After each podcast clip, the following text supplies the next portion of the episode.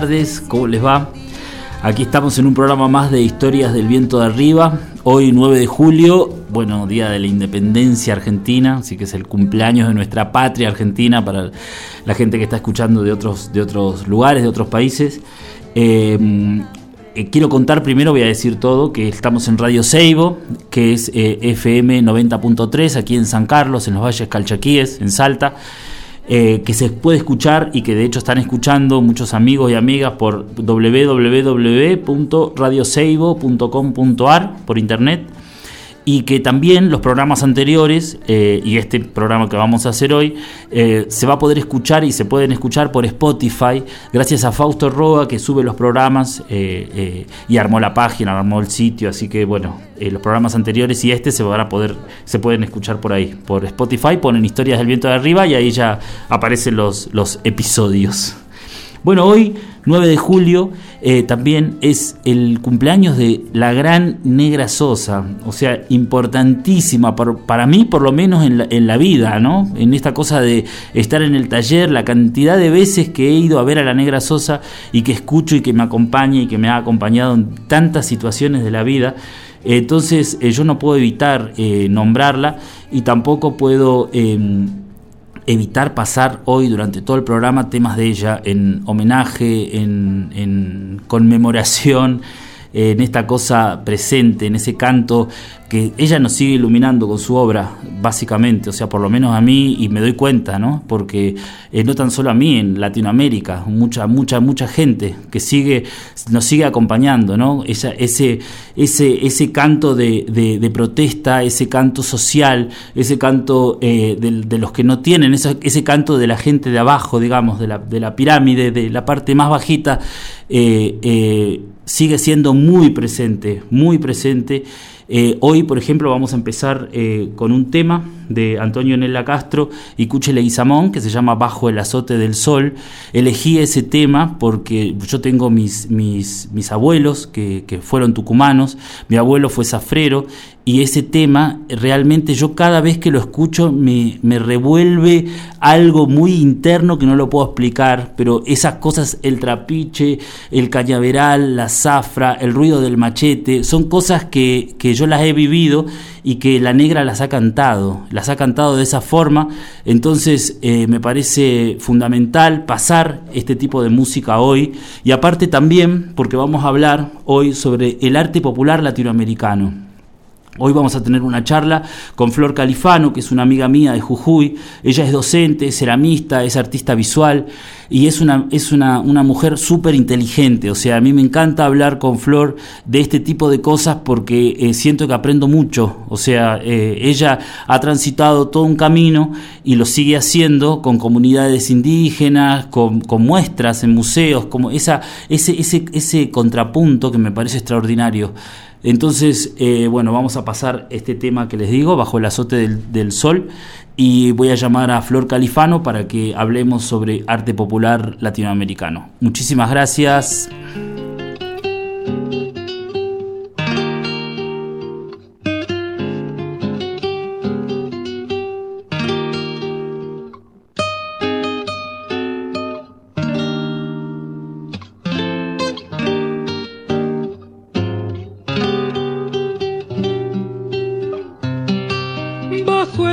Del sol. Está sangrando el verano. Mientras la tarde castiga la tristeza de los ranchos. Mientras la tarde castiga la tristeza de los ranchos tirado bajo un cebil. El hombre es un perro flaco que subió samenta arriba por un rumbo de carancho que subió samenta arriba por un rumbo de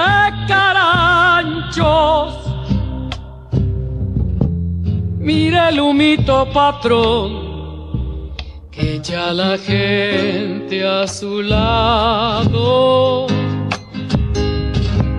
como el horno de carbón, tienen el fuego tapado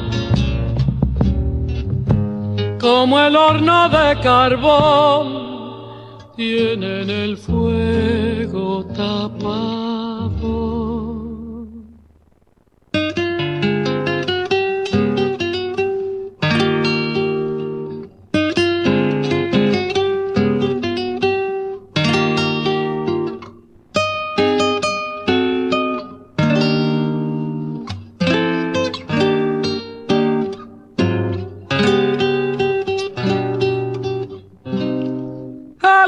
Del salir, la luna duerme temprano,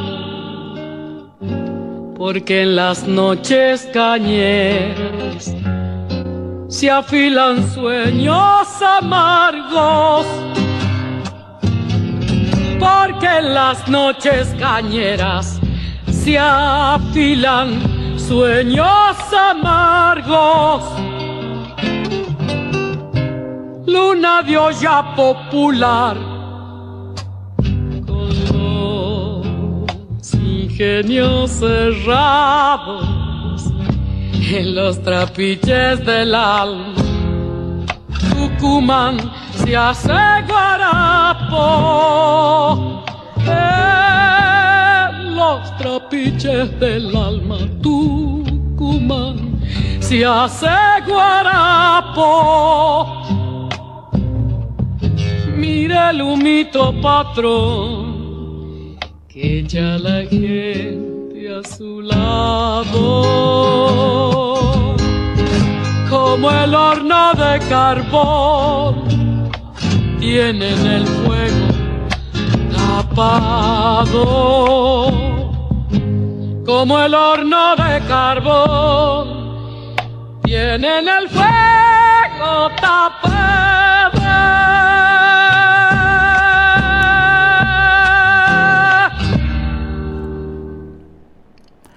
Temón, un temazo. Temazo eh, bajo el azote del sol. Bueno, eh, ahora vamos a charlar con Flor Califano. Hola Flor, ¿cómo estás? Hola Gastón, ¿cómo andás? Bien, ¿y vos? Tanto tiempo. Tanto tiempo. Mira, hablamos por la radio y no hablamos por teléfono nosotros, sin, sin la radio de medio. y más tenés, esta semana era la semana del barro calchaquín, ¿no? Mira, el año pasado en esta semana hubiese empezado, el 9 de julio, empezaba el Barro Calchaquí. Pero este año hubiese empezado este lunes, este próximo lunes. Claro. Increíble. Claro, bueno. Increíble las cuestiones, las cuestiones del, de la pandemia. De la pandemia, bueno, se postergará, ya lo haremos. Ya lo haremos, ya nos encontraremos. El, eh, Vos estuviste participando en el último Barro Calchaquí, claro, como siempre extraordinario, dando un taller justamente sobre arte y artesanía, ¿no? No un taller, un conversatorio. Ahí pensar un, poco. ¿Fue sobre arte y artesanía, Repensando nuestros oficios, ¿no? repensando nuestros oficios. Eso es importante, ¿no? Es una manera para poder plantarse, para poder saber dónde estamos, ¿no? Dónde, dónde estamos parados, o sea, cómo es. Está bueno también pensar el arte como un oficio, ¿no? Para que también se vuelva más eh, similar a otros oficios como artesanales, ¿no? Tal cual. No, pensar el arte como una cosa de sino como un oficio que también hay que practicarlo y profundizarlo y, sostenerlo, ¿no? Tal cual, tal cual. Quiero contarle a la gente que Florencia es docente en la Escuela de Artes Tomás Cabrera, de acá de la provincia de Salta. Eh, y bueno, y aparte ha tenido todo un recorrido como docente y, como artista y, también como, ¿cómo decirlo?, gestora cultural y trabajadora independiente en comunidades indígenas, ¿no? en comunidades de, de distintos lugares. Hemos compartido con Flor y con otros compañeros el, el grupo Tantanacuy Alfarero en Casira, en la provincia de Jujuy, en La Puna. Contame, contame eh, ¿qué, qué estás haciendo ahora, Flor. Eh, bueno, sí, eh, está- es difícil que estamos haciendo ahora porque justo estamos sin hacer nada. Bueno, claro, claro, claro. Sí, sí, sí, es verdad, es verdad. Bueno, tres meses atrás. Hace tres meses atrás cuando nos movíamos. Claro. Bueno, estoy en realidad en un proyecto ahora con una comunidad, un proyecto muy hermoso, al que llegué gracias a Andrea Fernández, Sí, que es una, una artista y gestora tucumana que ahora está viviendo en, en Tartagal. Y ella me invitó a trabajar primero con, con una fundación que tenían como una visión muy colonialista, digamos, de, de cómo debía trabajar una comunidad de, de- de alfareros chanes. Alfareros, decimos alfareros, y al final resultan ser todas mujeres, son alfareras. Claro. La cerámica es totalmente femenina, como antes era en Casira, ¿no? Como casi en En todos. La cerámica antes era, era completamente femenina. Sí. Después, cuando se introduce el molde, cuando hay cierto grado de, Sí. de significación, eso se vuelve masculino. ¿no? Es verdad. ¿Sabés que el otro día hablé con Lili Sandoval del, del pueblo Sí. Shipibo y dijo lo mismo? Que la cerámica era algo femenino, pero que últimamente está cambiando y también están haciendo los hombres. Bueno, es así, ¿no? Es así. Y es, es, es, es, paradójico, por eso la introducción de ciertas tecnologías, ¿no? El molde ya es un- una tecnología. Claro. Y ahí las mujeres quedan relegadas, ¿no?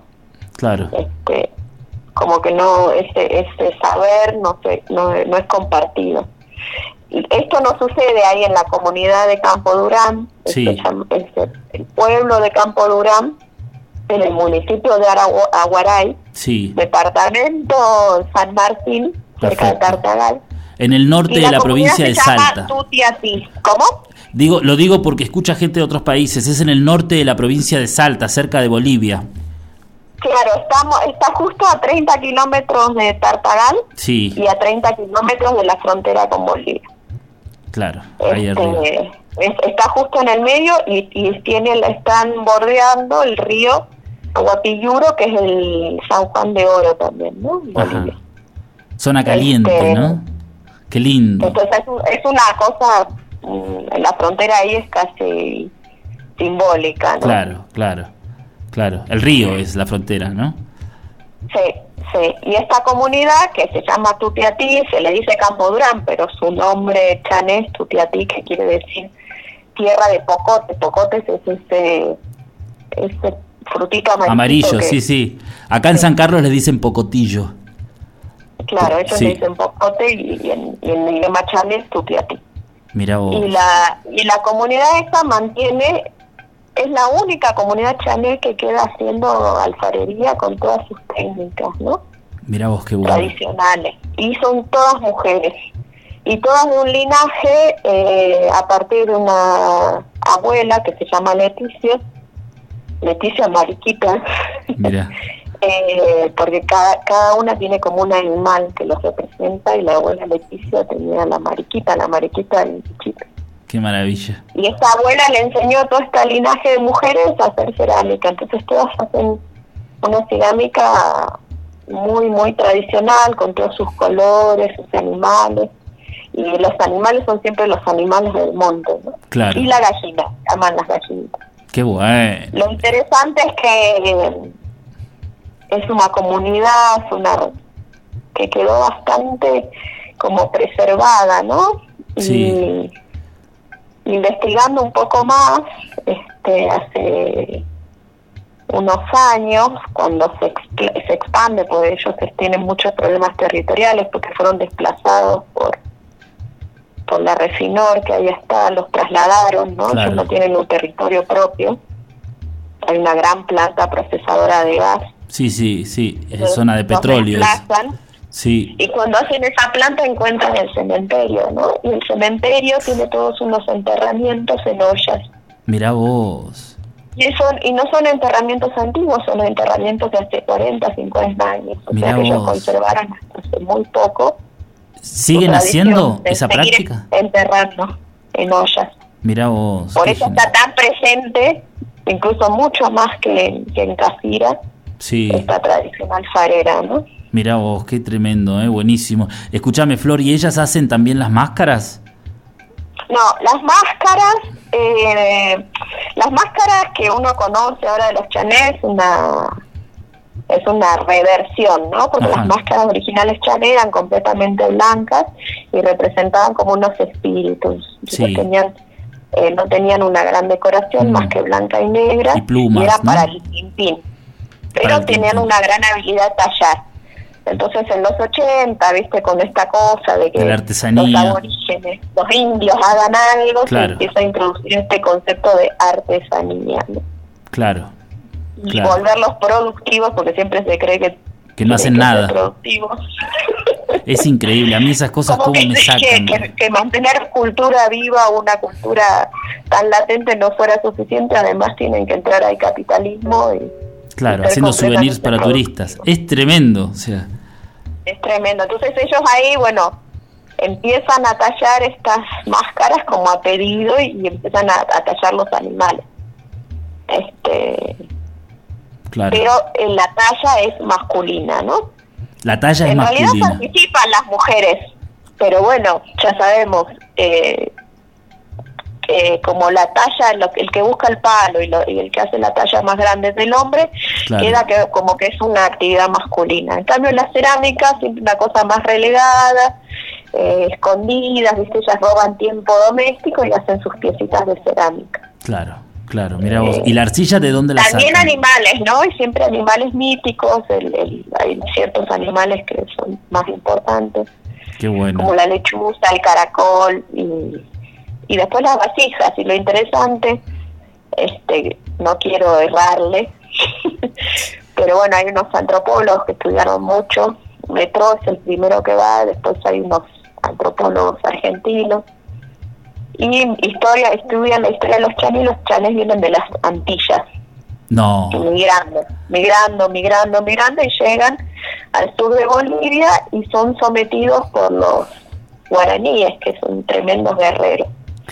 Y a su vez la, infla- la cerámica la aprenden y ahí viene nuestra vinculación, mirá, de los incas. Y los incas la traen desde, copian la, la alfarería calchaquí. Entonces la forma de hacer la cerámica y la forma de las vasijas tiene cierta similitud a la cerámica tremendo. Todo esto te lo estoy re- resumiendo así rapidísimo. Es, ¿no? marav- es buenísimo esto que decís, o sea, Latinoamérica unida, seguimos con lo mismo, ¿no? Aviala es unida. paradójico Es porque increíble. es la selva completamente selvático, todos los motivos son selváticos, pero las técnicas de construcción y las ciertas formas de las vasijas tienen referencias calchaquíes. Qué genial, espectacular, espectacular, mirá vos, qué bueno. Sí. Y entonces vos estás trabajando ahora junto con Andrea eh, con un grupo de mujeres.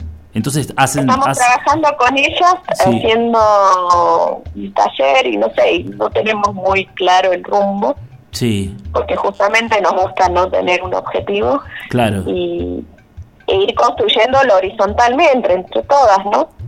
Y la última idea era que ellas vinieron todas, son más o menos entre 10 y 12, a mi taller y acá fuimos trabajando con colores, con esmaltes y a, con- y aprender otras técnicas. mirá vos. Eh, son grandes pintoras, aman pintar, entonces este, descubrir todos los pigmentos y los colores eh, las fascinó porque era una similitud con los colores que tienen en sí en las máscaras, ¿no? Claro, así intensos, colores. Intensos que sí que sí lo aplican en las máscaras. Entonces descubrí que podían utilizar toda esa paleta en la cerámica. Eh, las alucinó. Sin que, y lo interesante es que aprenden pero no pierden su otra técnica, ¿no? Porque la cerámica tradicional es negra, blanca y roja. ¿no? Claro, claro, claro, claro.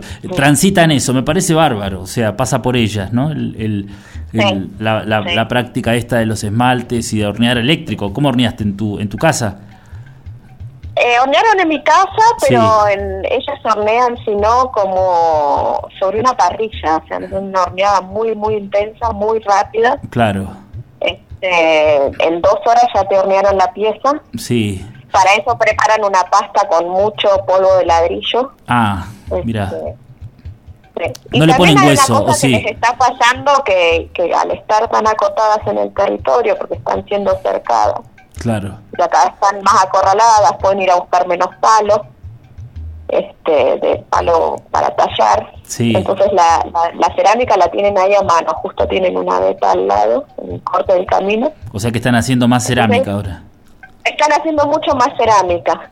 Y Qué la bueno. mezclan, antes parece que la mezclaban como con algo que nosotros le decimos pirca acá en el norte. Sí. Ellos no le dicen pirca, es una palabra quiche. Con otra arcilla. Eh, ahora la, la mezclan con la polvo de ladrillo. Mira vos, claro. Casi 50 y 50. Igual que los casireños. Igual que los casireños. Che, Flori, ¿no le Muy ponen, poco plástica. no le agregan hueso? No. ¿Hueso molido? No. No. No, hueso molido no, no, no, no. Y sí Claro. usaban una arcilla blanca, que parece que la sacaban de, de Pozo de Vargas, que es un pozo de gas, que, Ajá. que es en general bo- boliviano, boliviano, nunca me sale el nombre. Mira vos. Pero ahora no pueden entrar porque está prohibido, porque es un pozo de gas. Ah, claro. Claro, claro. Ya no tienen el blanco, entonces mm, yo llevé una bolsa de tinta y estaban como locas, porque claro, Claro, un poco de arcilla blanca. gastar. Es- Qué eso maravilla. pasa, ¿no? Qué bueno, qué bueno. Ojalá que algún día puedas traerlas para acá, para Salta, para San Carlos. Estaría buenísimo. Ellos tendrían que ir este año, yo quería que vayan al barro. Claro, sería genial poder conocerlas y que vengan acá a hacer, a mostrar su trabajo. unas grandes, les encanta enseñar, ¿no? Genial. Son súper este, abiertas con, con la enseñanza. ¿Cómo cambia la gente de la selva a la gente de la puna, no? Qué, qué Sí. diferentes.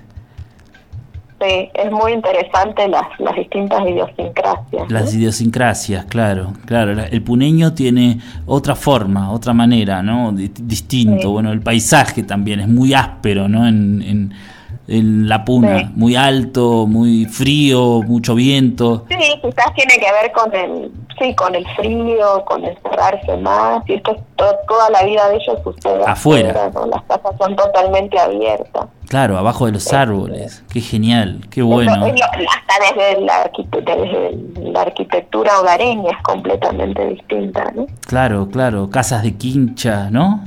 Sin, no, sin Sí. tantas paredes Sí, también. sí, sí, casi no hay paredes. Casi no hay paredes, claro. No, es Ah, y extraordinario. estábamos hablando de la horneada Sí, y mm, construimos un horno. Ajá. Construimos un horno pequeño de tiro directo, entonces en el centro comunitario y ahora hornean ahí, porque el problema de hornear a la parrilla o en pozo es que se las es muy húmedo ahí y se les revientan las piezas. Se revientan las piezas. Claro, y un tiro directo que va perfecto, ¿no? ¿Ya hornearon? Uf, un montón de veces. Ah, buenísimo. Qué bien. como locas ahí en ese hornito. ¿Y cómo, cómo eh, comercializan su producción? Es muy difícil porque están ahí, por ejemplo, ahora en cuarentena, pobres, Sí, bueno. este, no hay colectivo, entonces no tienen como ir al pueblo más cercano que es Aguaray. Sí, Y entonces están ahí, y cae algo, caen compradores de máscaras y, Y- bueno, ya sabemos, y fijan Claro. el precio según voluntad del comprador. claro. La claro. otra vez me contaba Andrea que fue que, bueno, Gaby, que hace unas piezas hermosas, Sí, este, claro, quería golosinas, cayó uno que vendía, vendía golosinas y cambió todas las piezas por caramelo. Uf, tremendo. Tremendo. Pero bueno, esa es la realidad de nuestro... Oro por cuentas de vidrio, ¿no? Mm. Termina siendo siempre igual, es terrible. Termina bu- siendo siempre igual, sí. Sí, es terrible. Está bueno hacer esta introducción, Flor, porque a mí me gustaría que charlemos sobre arte latinoamericano, sobre qué es para vos, qué es para mí, qué es para estas señoras de Tutiatí, eh, quizás el arte ¿no? latinoamericano, dónde se posicionan, qué lugar ocupan dentro del arte latinoamericano, ¿no? Claro. Mira, vamos... difícil, ¿no? Eso, esa me preguntó, esa pregunta la había hecho justamente en unas charlas.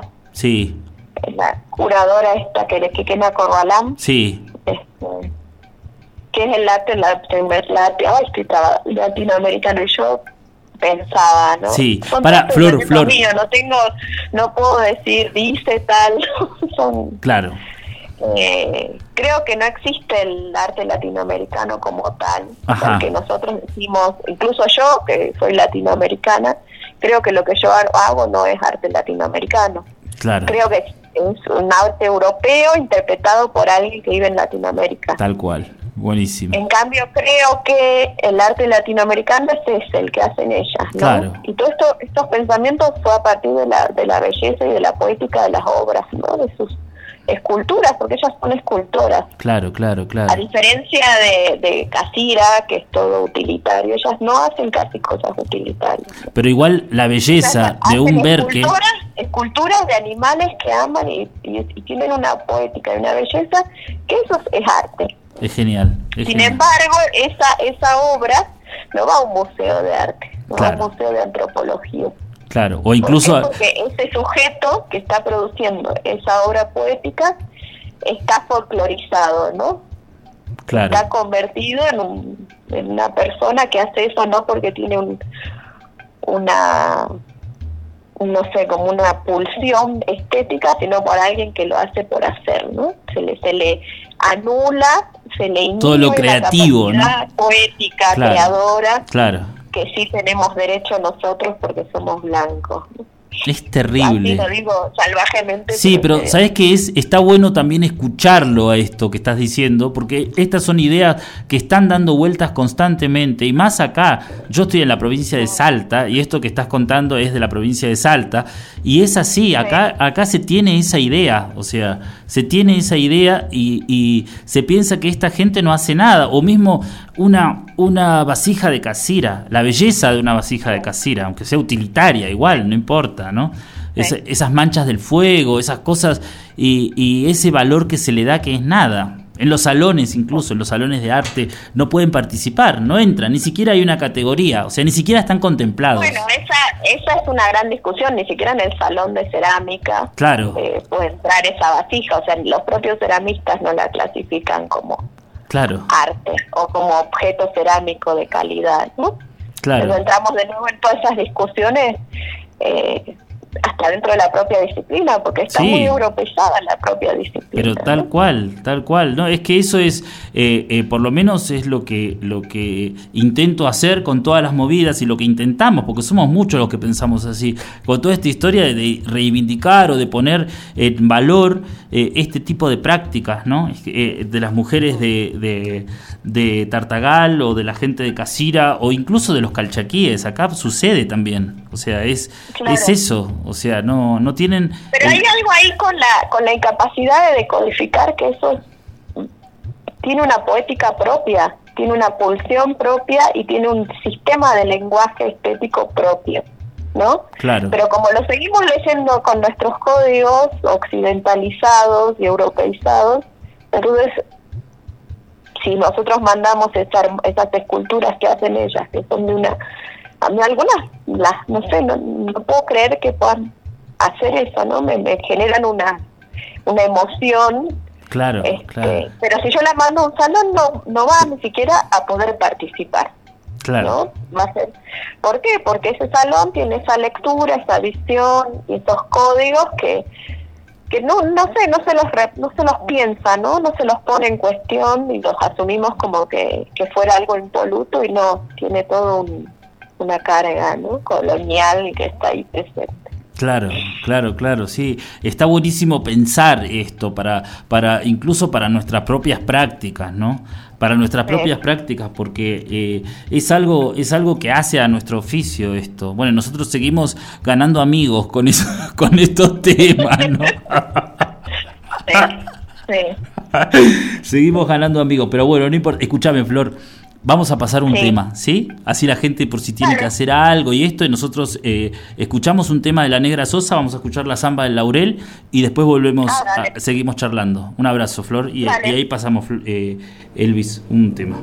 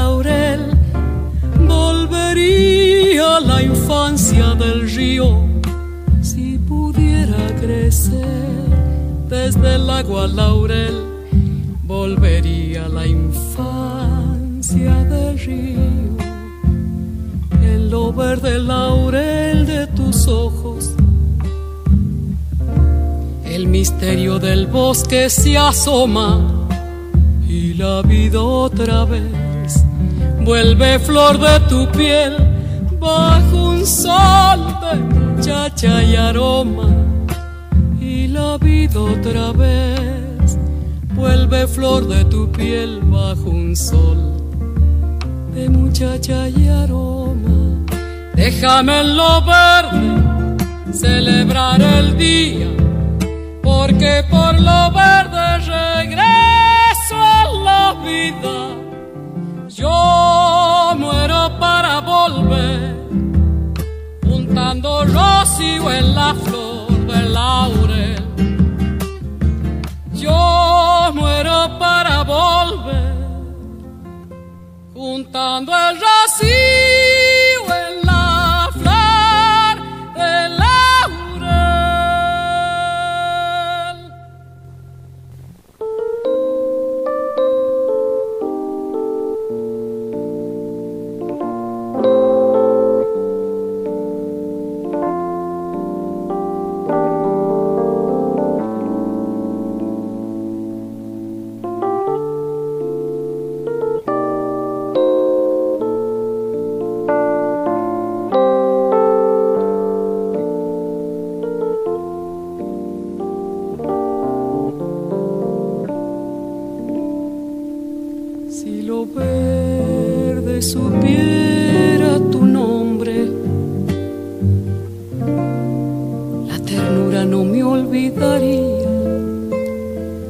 porque viene de vos, puro y simple el verdor como el simple verdor de la vida, porque viene de vos, puro y simple el verdor como el simple verdor de la vida.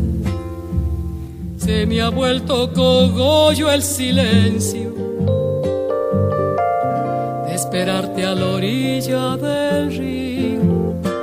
Y me gusta saber que un aroma laurel te llenó de rocío el olvido. Y me gusta saber que un aroma laurel te llenó de rocío el olvido. Déjame en lo verde celebrar el día, lo verde regreso a la vida. Yo muero para volver, juntando rocío en la flor del laurel. Yo muero para volver, juntando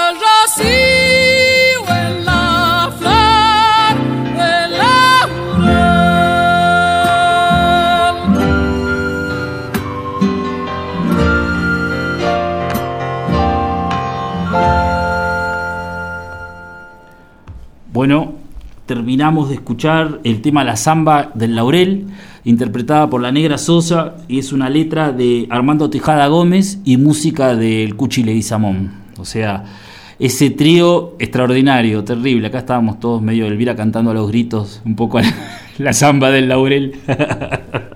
Seguimos con Flor charlando. Hay un montón de mensajes de gente, Flor, que, que, que te, tira buena onda y que dice que está re interesante, que, que son temas que se desconocen y que está bueno hablarlos. Y bueno, eh, yo qué sé. ¿Ves que es eso, no? Porque a lo mejor no te pones a pensar en estas cosas. También por eso está bueno traerlo a- al tema, ¿no? Para, para charlar, digamos.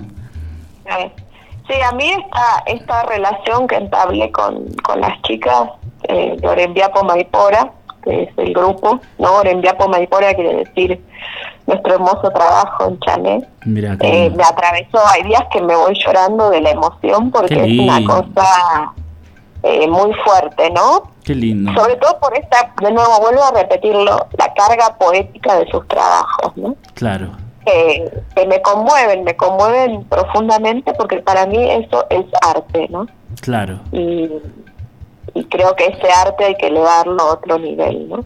claro, Y a claro. su vez como artistas les pasa lo mismo que nos pasa a nosotros, ¿no? Con los precios, Claro, cómo fijar los precios, cómo vender la obra. claro. Entrar en el mercado, ¿no? Esa cosa y de peor siendo eh, aborígenes y mujeres, ¿no? Peor, claro, claro, todavía claro, es peor. claro. Aborígenes y mujeres, o sea, no tienen ninguna favor. Mujeres pobres en- toda- están eh, doblemente discriminadas. ¿no? Claro, me Este, imagino. Cómo, cómo fijar ese valor es dificilísimo para para ellas. Y, y, bueno, y lo mismo pasa en, en Casira.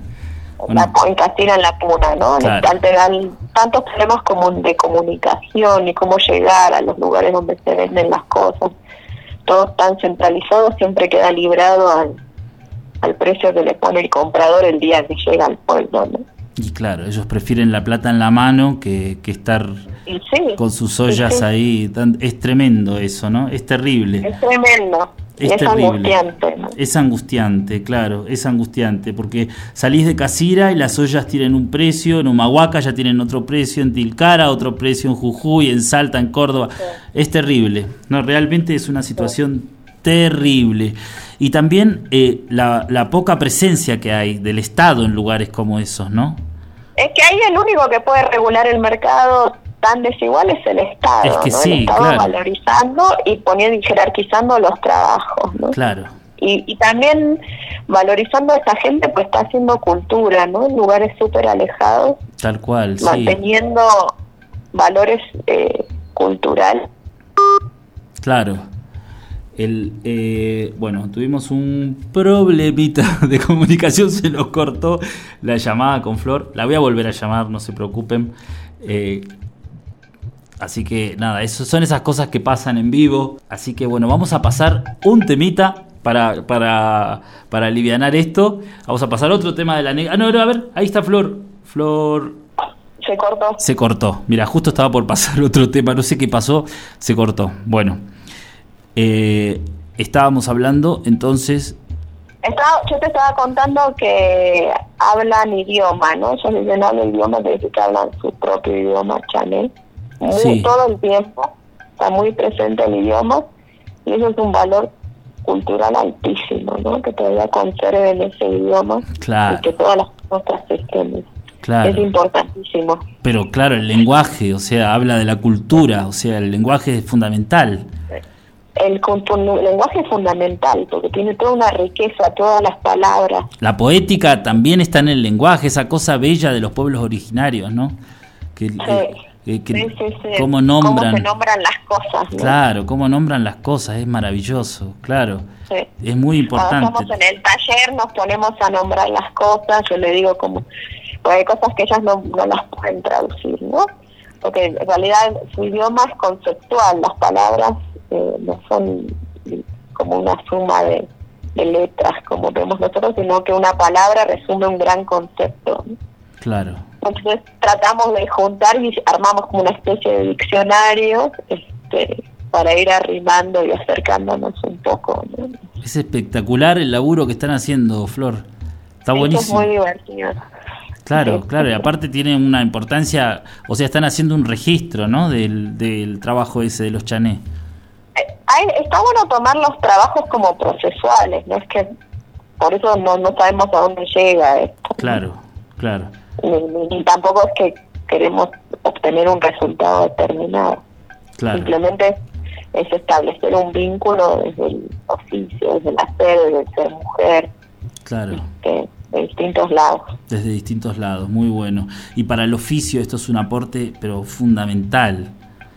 Para eso es fundamental porque es una cosa que se retroalimenta. Pero ¿no? claro, Ellas- no, no. El, Yo puedo aportar cosas y ellas me aportan cosas a mí. Seguramente. Y también eh, nuestro objetivo es, es, abrirles circuitos de venta, ¿no? Que puedan acercarse y que también puedan empezar a fijar valores a sus piezas más equitativos, ¿no? Claro, claro, claro. Y a su vez que, que reforzar lo que hacen bien, ¿no? Porque también sucede esto que, que ellas son escultoras, para mí son escultoras porque hacen animales y y sin embargo viene el revendedor y le dice, ay, pero no me haces la tacita. Entonces, bueno, hacen una taza. Claro. Que va a ser como una imitación de una taza, de un bazar. Entonces, esa taza ya vale menos, ¿no? Porque tampoco va a tener el acabado que el revendedor va a querer, que sus diarios. Entonces, ahí empezás en otros ciclos, ¿no? Terminamos con los moldes y. ¿Cómo, ¿cómo, y el topollillo que tanto te gusta. El Mickey Mouse de, de hecho con pirca. la olla S. La olla S, ¿no? Uy, cómo hemos luchado con la olla S en Casira, qué gracioso. Pero me da bronca, ¿entendés? Que los intermediarios eh, marquen la producción, o sea... Pero eso es el Estado también, ¿no? Porque muchas de esas cosas tienen que ver con proyectos los indios tienen que trabajar, ¿no? Tal cual, sí, sí, sí. a producir cosas útiles, no, que dejen de hacer esas esculturas, no sirve para nada. Claro. Tienen que hacer. O sea, eso es una gran ignorancia, funcionarios ignorantes. Obvio, claro. Cargos de mucho poder no tienen ni idea, no conocen el territorio, tienen esa cosa del emprendedurismo, que es algo, una palabra que detesto, o sea... Una palabra detestable y, que contiene una gran carga racista. Racista, no, no, obviamente, sumamente racista. racista de, que el otro no, porque justamente se está negando la política de esos sujetos, ¿no? Claro, eso es no tener y Después está la fantasía de, que esas personas produzcan con los estándares que, que establece Suiza en la UNESCO, ¿no? Que, claro. No, no voy a decir una mala palabra. No, no, decilo, Flor, animate.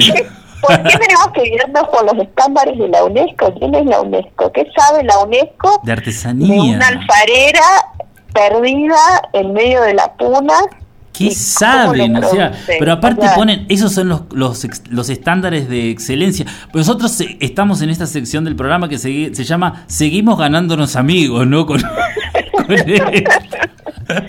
pero es real, o sea, esa eh, se intenta medir una producción milenaria, o sea, con un con conceptos que tienen que ver con, con esto que vos decís. Porque a los artesanos eh, suizos se les pagan euros, un gran sueldo para que produzcan con sus estándares. Y no le puedes aplicar un estándar a alguien que cobra un sueldo del Estado para solo hacer eso que sabe hacer, a gente que tiene que sobrevivir y además trata de sumar unos pesos con esta habilidad que tiene, ¿no? Con este con esta sapiencia. Entonces tiene que eh, cultivar la tierra, cuidar las cabras, construir la casa y además hacer artesanía. Claro, con, estándares de calidad. Y además con las herramientas que tiene y además en una economía que, que donde está en último eslabón. De subsistencia, o sea, son economías a veces de subsistencia, ¿no? De, subsistencia, entonces ¿cómo le puedes aplicar este parámetro? No, no, es terrible. Es absurdo. Es terrible, es terrible. Escuchame, ¿sabes qué te quiero preguntar también sobre esta relación que hay, por ejemplo, vos qué pensás, ¿no? De esto de los de la relación que hay con los artesanos, los diseñadores, ¿no? Porque muchas veces también eh, está eso, que también está bueno decirlo, ¿no? Ponerlo un poquito sobre la mesa, que, que diseñadores de, ciudades o con otra con otra idea en la cabeza eh, eh, utiliza los tejidos o, o, sucede mucho con los tejidos básicamente, ¿no?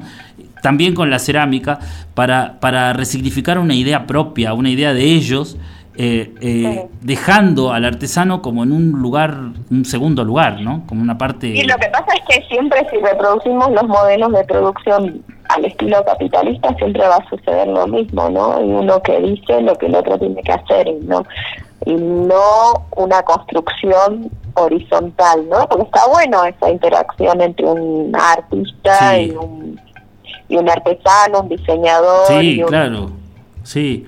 Pero, si yo solo voy y te digo, este, si yo voy a la comunidad Chane y le digo, hagamos una taza, esta taza se hace así.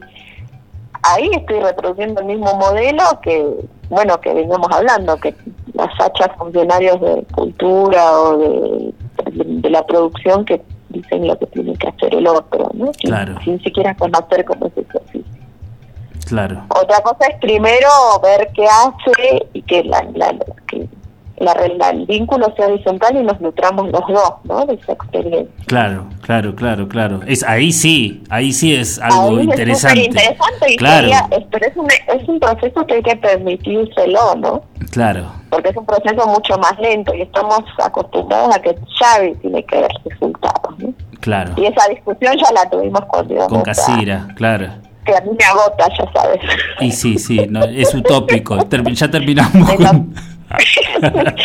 Tienen que hacer tal cosa. No, no sé si tienen No, que hacer. claro. Uno no sé. Cada uno duda. ¿Por qué nosotros suponemos que el otro tiene que hacer eso? Claro, los tiempos son distintos, la gente tiene que procesar las cosas, vivenciarlas, que pase por cada uno, o sea... Y yo también tengo que procesarla. Tal yo cual, también tengo que entender lo que está pasando. Tengo que entender.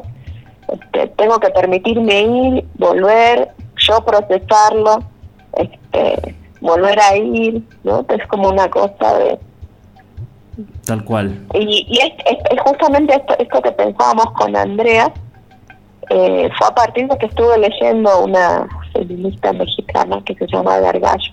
sí, Ella habla de esta mirada tan este, etnográfica que se tiene sobre el aborigen, ¿no? Entonces ella habla justo el tiempo esta doble discriminación que sufren las mujeres y hay- por ser mujeres y por ser aborígenes. Y si sos negra, peor peor, claro. peor, cuanto más oscura sea tu piel. Y entonces habla de esto, esta mirada que, que se tiene desde, desde cierto progresismo, donde el, se tiene al otro como una mirada etnográfica, dice Claro. ¿no? Siempre el otro es un sujeto al que hay que ser observado. ¿no? Hay que observar, mirar lo que hace, y después yo vuelvo y hago mis cosas sobre ese sujeto. O, en otro caso, le doy a ese aborigen, digo, entre comillas, que me produzca algo y yo voy y lo expongo en otro lado. Hay un millón de casos así Entonces, aparte. Con Andrea Fernández, que es una genia, Sí. eh, hablamos de romper esa mirada, que, que es medio con la que uno se educa, ¿no? Claro, y romper y decir, ¿qué pasa si es al revés? Y ellas vienen todas y ellas me observan a mí en mi taller, me revisan todo, porque nosotros vamos a las casas, nosotros vamos a la casa en Caquilla, lo mismo, Sí, entramos, obvio. A ver el horno, a ver qué tenés acá. y es una y es una relación muy asimétrica, Claro, y es, y es, y es violenta también, ¿no? Sin embargo, ellos son amables, pero Sí. nosotros presuponemos que ellos no tienen que que abrir las casas. Entonces, bueno, con Andrea hablamos de romper eso completamente y que sea al revés. Entonces vinieron, se instalaron, este, usaron todo mi taller, se llevaron un montón de piezas y era un poco decir, bueno, al, al revés, ahora soy yo la observada en retribución a que ellas me abrieron sus talleres, sus espacios, sus casas. ¿no? está buenísimo. Está buenísimo. Entonces creo que como artistas tenemos que pen- repensar también esos vínculos que generamos, porque el arte tiene que romper, ¿no? Si nos volvemos a solo reproductores de sistemas donde uno oprime al otro, el arte deja de ser arte, ¿no? Deja de ser arte, tal cual. Sí, sí, Pasa a ser solo mercado. tal cual, tal cual. Ahí ya estoy medio diletante, creo. No. No, pero está bueno, está bueno hablar de estas cosas, está bueno charlarlo, me gusta ponerlo sobre la mesa, eh, que quede en evidencia, son cosas que a mí me hacen ruido constantemente, o sea, constantemente. Eh, eh, hace muchos años que vivo acá en la provincia de Salta y noto que eso es así, viste, que a la gente, a, a a nuestros artesanos no se los considera, no se los tiene en cuenta, mismo el Pero salón. creo que, que es un mal latinoamericano que Sí, tenemos, claro, ¿no? es un mal latinoamericano, tal cual. Es así. Eh, o sea, y además esta cosa como latinoamericano, este, ¿por qué nos sometemos a las reglas de la UNESCO que está en Suiza? O sea, ¿por qué no creamos, no sé, el, el instituto de, Tal cual. de para- San Carlos de de artesanía? una, claro. No, Para que es legitime. como una cosa de, de colonialismo que no podemos romper. No, no se puede romper, es muy loco eso. O sea, se ve la cerámica de- de- eh, originaria latinoamericana como algo que le falta, ¿viste? Como algo que se, ah, sí, está lindo, pero, ¿viste? Como una Sí, cosa así que sí, sí, es terrible, no, o sea. es de baja, ay no, bueno, porque la hacen a, a 900 grados, esto es una cosa, unas cosas ridículas. No, son cosas tremendas, pero bueno, es así un poco todo esto, Flor. Pero no, te digo, no lo, no lo geolocalicemos solo en Salta o en Jujuy, creo que es algo que, es algo de todos lados, tal que cual. todos lo tenemos que repensar. Pero sí, claro, claro. Yo hablo desde Quizás, mi lugar, pero no sí. sé, no- en México tienen un poco más organizado eso, se me hace, pero tampoco tengo tanta profundidad, ¿no? Pero Claro, claro. veo que tienen como mucho más valorizado la- las artesanías. En las cerámicas, particularmente. La otra vez hablamos con Saraí y tienen todo un mapa de cerámicas, ¿viste? Muy organizado, muy bien eso. Que, cosa que nosotros acá no tenemos, por ejemplo. Esto que estás contando vos de las mujeres tutiatí, eh, para mí es una novedad. Yo, vos me decís Claro. chané y yo pienso en las máscaras. O sea, Claro, no, pienso en bueno, la pero cerámica. porque, querido, las máscaras, eso es porque es patriarcado. Sí, bueno, puede ser, ¿ves? Pero bueno, todas esas cosas sí, hay que es deconstruir, hay que... entonces siempre se...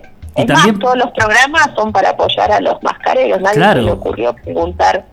¿Y las mujeres qué hacen? Ellas pintan las máscaras. Mira vos. Lo que sucede es que la diferencia, eh, bueno, por eso están tan copadas con la cerámica, es que la plata, vamos a lo concreto, la plata de la máscara se la queda el hombre. Claro. La plata de la cerámica es plata para ellas directa. ¿no? Entonces, si van a comprar algo chané, compren cerámica porque es apoyar a esas mujeres. Y es plata que es directo para es, para la mujer. O sea, es una plata que, que le ayuda, le sirve a ellas para sobrevivir. ¿no?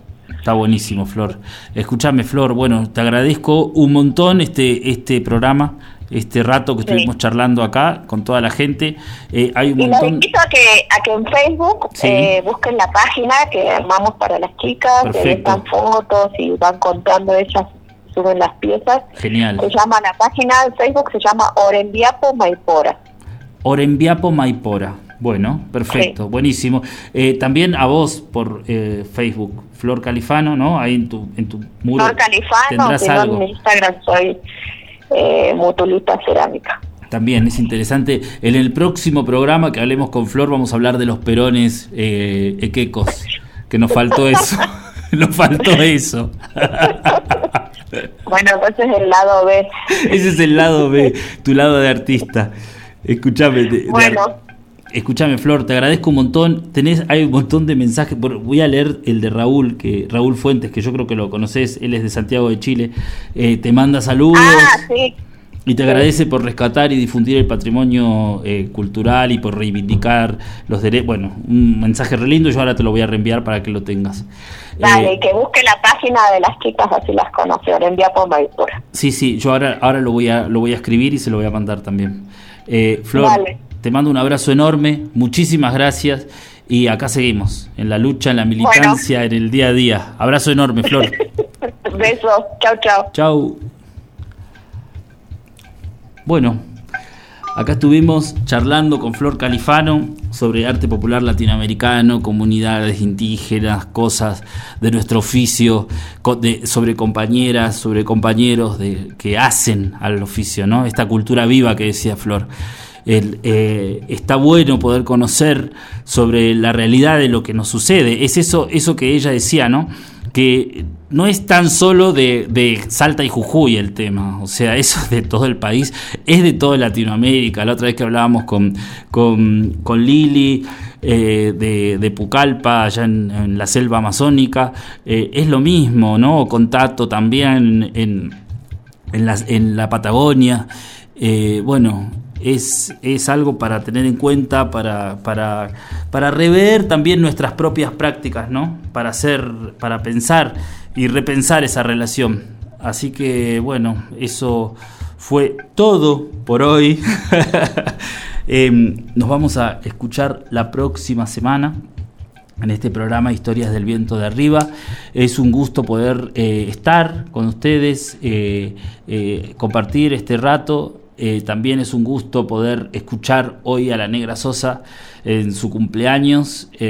también está bueno porque hablamos de arte, arte popular latinoamericano y la Negra es la referencia directa del arte popular latinoamericano.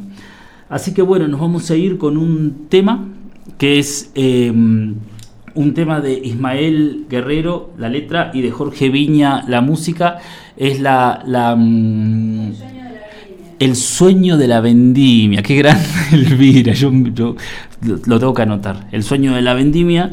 Y bueno, nada, nos escuchamos la semana que viene. Un abrazo grande, chau.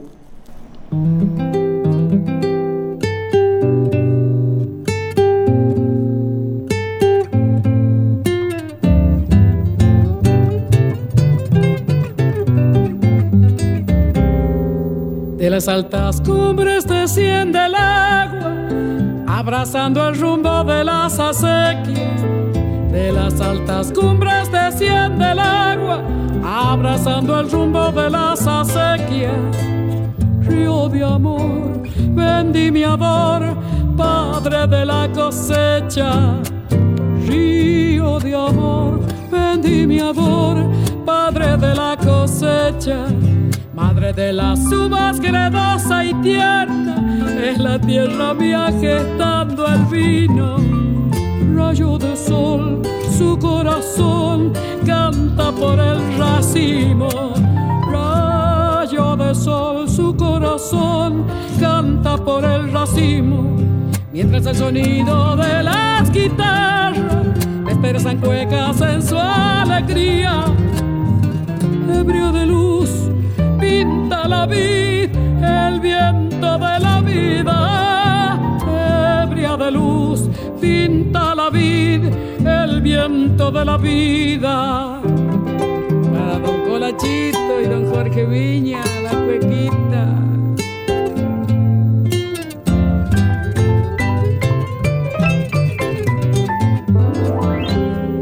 Sembrador de penas pasó al granizo deshojando el verde las hileras.